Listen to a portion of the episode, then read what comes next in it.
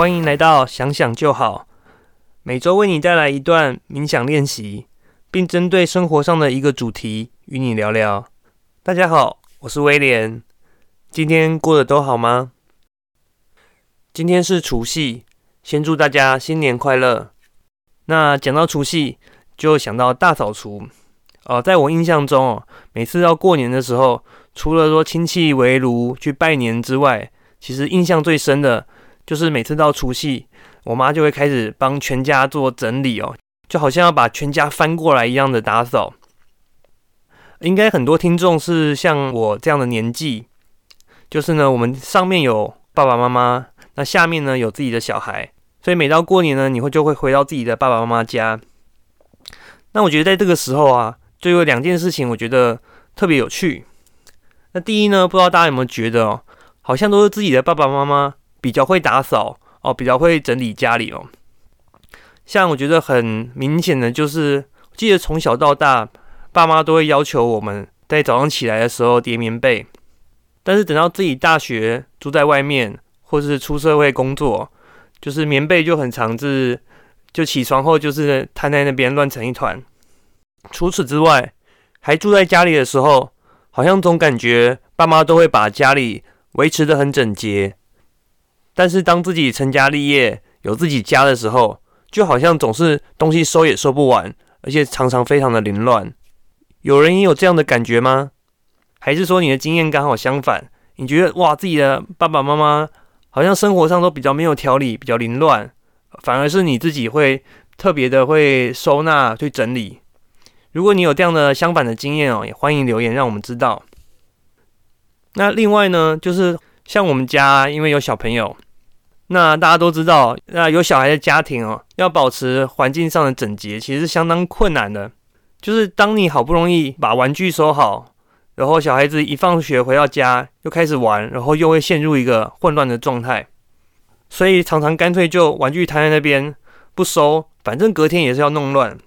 于是啊，大部分的时间家里就乱糟糟的，只有偶尔像是有客人来，或是每一两周。都还是会尽量去做一次整理和打扫，在那个时候啊，就会觉得说，哇，好不容易把环境收干净的时候，就好像不只是环境，好像是心情上面也会变得很非常的舒畅，觉得很轻松。就是其实呢，当我们在做打扫和维持环境的整洁的时候，是真的可以让心情变得比较愉快。那就有研究显示啊，呃，在我们工作的时候，如果工作环境很杂乱的话，会降低我们对工作的喜爱程度。那主要原因是因为你的大脑超载了。当你的工作环境有越多的东西的时候，那你的大脑不自觉呢就会呃额外的吸收很多的资讯。你的大脑在接收越多环境的资讯的时候，其实无形中呢它就会额外就负担许多，所以以至于你在工作的时候就会变得吃力，然后甚至被这些无关的资讯所淹没。所以当你把工作的环境维持整洁的时候，其实工作反而是会比较有效率的。那今天因为是除夕，所以很多家庭免不了都要打扫，所以打扫确实会让我们的心情比较愉悦。但是你有没有想过，除了这种环境可以为我们带来愉快之外，环境需要打扫，那我们的心情或是我们的内在精神，有没有一个方式可以做大扫除，可以把它维持整洁呢？哦，其实有很多方式哦，譬如说你去看一场电影，呃，听一段让你觉得舒服的音乐，那甚至呢，好好睡个午觉，让心情放松，都可以视为是帮自己的心情做打扫。但是如果要选一件事，也就只能有一件事最能够代表我们心情的大扫除的话，那我绝对会跟你说，那就是感恩。好啊，我知道要聊感恩这个话题，很多人可能觉得非常老生常谈，然后觉得好像是哎，我知道要感恩啊，我也知道感恩对我很好啊。但是我觉得你可以试着问自己哦，你有没有真正的把感恩带来的情绪还有力量去实践在我们每一天的生活当中呢？你有没有发现哦，古今中外几乎所有的宗教啊，呃，包含基督教、佛教、呃，穆斯林，也就是回教。哎，犹太教还有印度教，几乎呢涵盖全世界的宗教信仰的百分之九成九以上，他们的教义里面哦，都是有提到感恩的。我觉得这是一件很有意思哦，值得我们去思考的事情。哦，在我刚接触冥想的时候啊，我就发现一件很有趣的事啊，因为我自己有去看书，然后呢，也有去国外去找一些国外的冥想的资讯。但我觉得很有趣的是啊，在我接触各个流派的时候，其实他们都不约而同的提到了感恩。那我那时候就觉得，哎，很很奇妙啊！为什么大家都会讲到感恩？那呃，在我自己实地练习之后，我自己的体验哦，就是在两两件事情上面是比较明显的。第一呢，它可以帮助我们排除负面的情绪啊，譬如说生气，然后或者是抱怨、呃愤恨、不平等等，那种感觉哦，就好像你的杯子里面如果有装一些油。那那些油呢？就那些脏污，其实就代表说那些心情上不快乐、不美丽的事情。那这个时候，如果你你往杯子里面加水，那因为水比油重啊，那水呢就会不断的上升，然后最后呢把油都排出来。那这个水呢，其实就是感恩。当感恩的心情啊，在我们内在去占据了我们的思考的时候，那那些负面的情绪或是抱怨的情绪，就比较容易离我们而去。那第二呢，则是感恩的情绪哦，可以提升自己的呃情绪能量。哦，在上周的练习里面，我们有提到，要我们要要让我们的许愿有比较高的几率去达成的时候，要让自己先处于在那个呃正面的情绪之中，让身体呢受到情绪的鼓舞，进而去做出行动。那其中呢，感恩能带来的正面情绪，就是所有情绪里面最强的一种。那事实上，科学研究也确实证实了，感恩可以让我们的生活过得更快乐，幸福感实质的提升啊。那科学呢，在对感恩的行为啊去做比较系统性、比较规模性的研究，大概是从西元两千年开始的。很多正向心理学的研究就指出哦，感恩能够有效的增加幸福感，还有正向的情绪，并减少沮丧感哦。史丹佛大学的教授呢，就研究，就发现说，其实我们做很多事情啊，都会带为我们带来快乐，但是这些快乐很长都是一下下就消失了。但是呢，当你的你的满足感是从感恩而来的时候，呃，它就可以带来比较持久，而且是可以延续的快乐。那感恩呢，实际对我们的好处，在科学上已经被证实哦。除了幸福感之外，还有呢，可以让我们的身体更健康。以及哦，会让我们吃的更健康，以及感觉到被爱。啊，如果你的工作跟销售有关，或你本身是业务员，那有另一项有趣的研究啊，有一项实验呢，它是这样做的：它针对了一家珠宝店的所有顾客去做分类，啊，把而且把这些顾客呢，总共分成三组。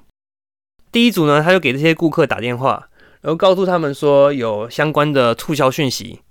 然后第二组呢，他一样打电话。但是呢，他就打电话告诉这些顾客说：“哦，对于你们曾经光顾我们的店买东西，呃，感到感谢。”那第三组则是对照组，也就是他什么都不做。那实验结果出来很有趣，相较于对照组，对照组就是他的购买行为没有任何的差异。那相较于对照组，第一组你是打电话跟他说有促销讯息的，那他整体的购买行为呢，提高了大概三成，三十 percent。但是相较于对照组，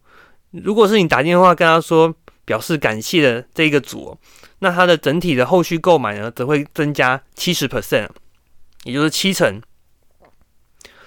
所以啊，呃，我们在这个年终的时候，岁末年终的时候，是一个很好的时机，你可以打电话或者是传讯息，跟你的顾客说谢谢他，谢谢他曾经照顾你，他希望新的一年更努力。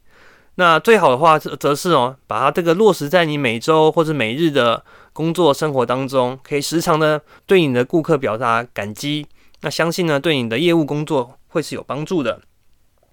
好，那那刚刚讲了这么多感恩或者感谢的心会带来的好处，那实际上要怎么做呢？那当然啦，你到这个节目，我就会跟你说，我们再等一下会带来一段感恩的冥想练习。但是如果你不想要进行冥想，还有另外一个练习，可以很简单的让我们在日常之中去体验感恩带来的种种好处哦，那就是写感恩日记。那其实非常简单，你就准备一本空白的笔记本然后呢，在每天睡前或者一天要结束的时候，你就你可以试着把这一天生活里面试着写下三件事，三件你觉得值得感恩的事情。那这三件事情呢，可大可小。那也许你今天真的受到别人的帮助，你可以把它记下来。那或或者是只是单纯的，譬如你去便利商店买东西，然后店员对你很亲切。对你笑，这也可以写。如果你真的觉得没有什么事情，那你也可以写说：哇，今天天气很好，我觉得这个对天气很好，觉得很感谢。绝大部分的人哦，在进行这样的练习一段时间以后，他们都会感觉到实质的改变，他们都会觉得这样的练习是会非常有效果的。那有些时候啊，你可能会觉得我今天真的很糟糕啊，没什么好感恩的。譬如说，我今天过得很糟。呃，我身体不舒服，进了医院，然后外面天气又不好，整天都在下雨，呃，甚至还有人对你很糟糕，或者邻居的狗一直对你叫。呃，实际上在练习，当我真的体会到感恩对生活带来的好处的时候，其实那个心境哦，往往是无论在任何环境之下，无论你过得有多么糟糕，你都是还能够找到一些事情来感恩，那才是最有效果的。点一下的练习哦，是我自己个人非常喜欢的一段练习。但其中呢，有一个环节是要去试想一个你可能不是处的这么来的人，也许他曾经伤害过你，也许你非常恨他。尽管如此，你仍然要在练习中试着去感恩他。那我觉得这个这个练习对很多人来说，一开始可能是非常困难的。那像我自己啊，呃，大概一两年前。那时候我们我有一个团队哦，那我们是那四个人，我们一起工作，一起创业五年左右。但是呢，我跟其中一位啊，就是真的处不来，而且在那个时间点呢，其实是我们的冲突越来越高。而且在我在我的观点哦，我觉得他乱用公司的钱，然后对我们造成很大的伤害。我记得呢，我自己那一段时间呢，我其实就是非常的非常不爽，非常痛恨他，然后以至于我每天呢，几乎都会跟其他人抱怨。然后跟他们说，这个人对我们有多么糟糕，然后对我们造成多大的伤害。那那种心情可以维持很久，就是那种那种气氛或放不下的感觉，其实是其实对我而言，好像维持了一两年那么久。但是呢，在我开始练习冥想的时候，我每次做这个冥想练习哦，当我想到那个处不来的人，我每次都想到他，然后我就渐渐的发现。有时候我们试着去感谢一个曾经伤害过我们的人，听起来好像很荒谬，好像很傻，好像好像别人对我们很糟，我们还要去感谢感谢他，好像好像自己是被欺负了。但事实上呢，如果你愿意进行这样的练习，一段时候你会发现说，其实真正得到释放、得到好处的人，其实是自己哦，因为伤害你的那个人，他所做过的事情。已经过去了，但是呢，我们自己跟自己过不去的心情却会维持很久。所以呢，一直到开始做这个练习之后，我也真正可以感觉到，就是哦，我觉得我我愿意去试着感谢他，我也真正的原谅，而且放下他。其实是，与其说是原谅他哦，不如说我原谅了我自己。如果你有类似的放不下的人或放不下的事情，那我们也可以在等一下练习之中，试着去做做看，试着去感谢你的经历，感谢这个人。好，那今天除夕夜啊，我们就不占用大家太多时间，那我们日常节目就到这边啊。那如果你觉得今天节目不错，也别忘记关注我的频道，或是在 First Story 的留言区留下你的想法。那下一期呢，就是过年后再跟大家相见。那老样子，在下一段冥想练习开始之前，如果可以的话，找到一个舒适的地方，还要帮自己留下十到十五分钟，可以尽量不受打扰的空闲时间。那各位听众，我们下次见，拜拜。